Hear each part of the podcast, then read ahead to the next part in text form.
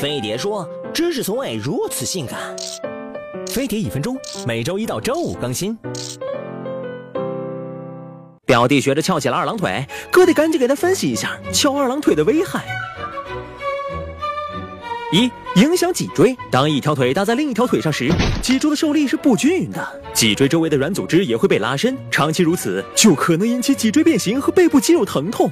二、造成静脉曲张。翘二郎腿时，膝盖和腿后部的静脉受压，使得血液回流不畅，静脉的压力增高，久而久之就会容易造成下肢静脉曲张。三、影响生殖健康。两腿夹紧会导致胯下局部温度上升，有利于细菌繁殖。对于男性来说，不仅会降低精子活力，还有可能患上前列腺炎。对女性来说，会增加患妇科病的风险。四、造成 O 型腿。翘起的那只腿向外掰开，使得膝关节外侧韧带松弛，内侧软骨磨损加重，这样日积月累就会导致 O 型腿。